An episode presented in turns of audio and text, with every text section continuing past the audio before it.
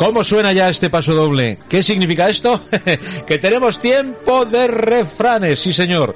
Tengo conmigo a Pedro Oliva, buenos días. Buenos días, caballero. Encan- Buenos días, audiencia. Encantado de tenerte eh, una mañana más aquí en Onda Aragonesa, en estas mañanas súper simpáticas que las haces muy agradables Ay, cada vez que te tenemos. El otro día hablábamos de galgos. Sí. eh, y yo fíjate, eh, lo tengo apuntado, me lo apunté porque dije, hombre, se nos ha quedado uno en el tintero.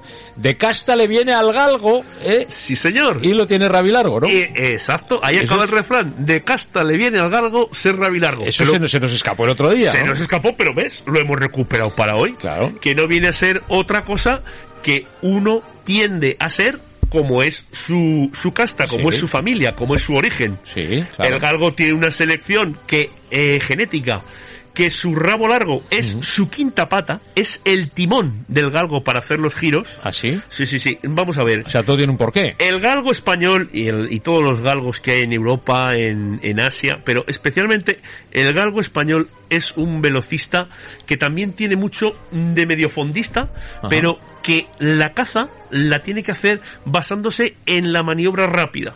Ya. Es como el guepardo del Serengeti, ¿no? El, el- el Los galgo- giros, ¿no? Los giros. Si el galgo no tuviera el rabo con la capacidad de timonearle el cuerpo, Ajá. no cogería una libre nunca, aun con todo, Le le, cuesta. cuesta. Claro. Pero quiero decir que cada cosa hace, digamos, tu, tu función, función, su función, y, su, sí. y su especialización de, de, de- mm, vamos a ver, su especialización que es clave para, para su vida y para el desempeño Claro. de O sea, que ahí de de la casta le viene al galgo, ¿no? De, eh, exactamente.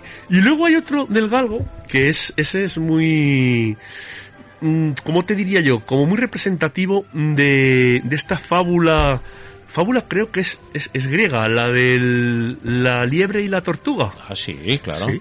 Es- La liebre, que es la que dice, Buah, esta es muy lenta, yo me echo a dormir y la tortuga llegó primero, ¿no? Pues tenemos la versión patria, Ah, sí, que dice, más corre el galgo que el mastín, sí.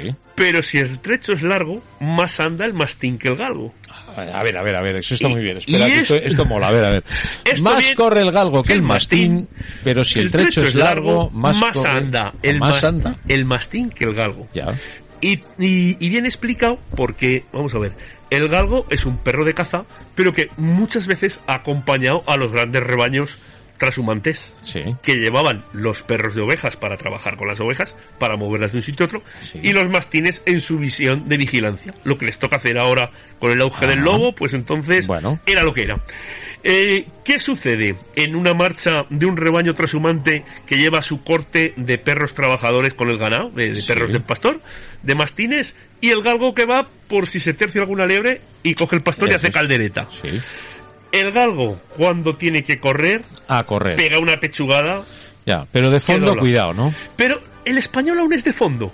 El, Mm. eh, mira, hay un, un dicho galguero que dice, el galgo inglés, fuego de paja, el galgo español, fuego, leñ- leña de carrasca. Ah, bueno. Ahora te voy a explicar este antes de que se me vaya.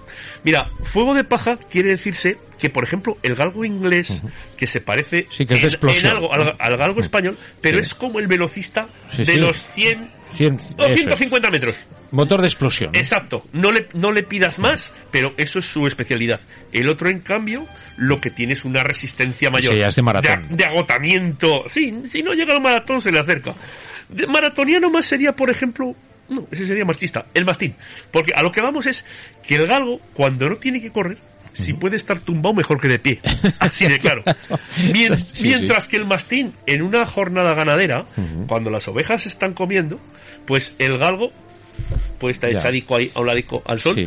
y el mastín en cambio va todo el rato dando El- vuelta el- alrededor del ganado. El San Bernardo entraría ahí también. No entra. No Porque, entra, ¿no? porque ese, ese perro, ese perro es un especialista de otra cosa. Ese es un perro de rescate de las Sí. montañas suizas. Precisamente hay una anécdota, ¿no? De dos A ver. montañeros que están perdidos en la montaña y aparece un, un San Bernardo. un San Bernardo con un, un barrilito Con el orujo. con el, el el brandy. orujo, el brandy aquí, ¿no?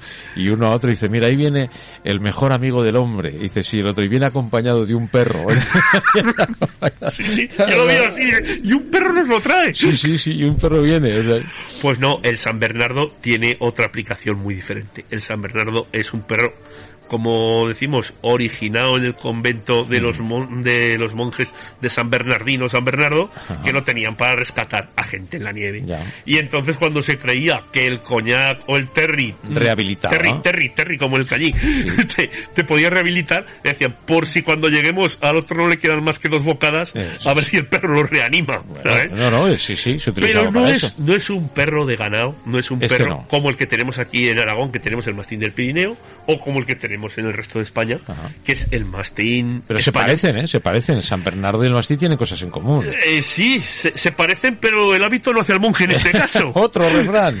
el uno, el uno tiene una vocación puramente ganadera, que desde pequeño lo juntas con las ovejas y para las ovejas ya llevan tantos siglos de, de memoria histórica de, de, saber que el mastín es su amigo, que no le temen. Es el ADN, ya está claro. Exactamente. Que el otro, no sé, yo no, me la, yo no me la jugaría. Porque a lo mejor con el tema este de barambulante lo lleva bien. Pero con las ovejas es un perruzo muy grande y no sé qué ideas tiene, ¿sabes? Bueno, bueno, bueno. Sí, sí, sí. Eh, es verdad, es verdad. Esto puede ser eh, un lobo con piel de cordero.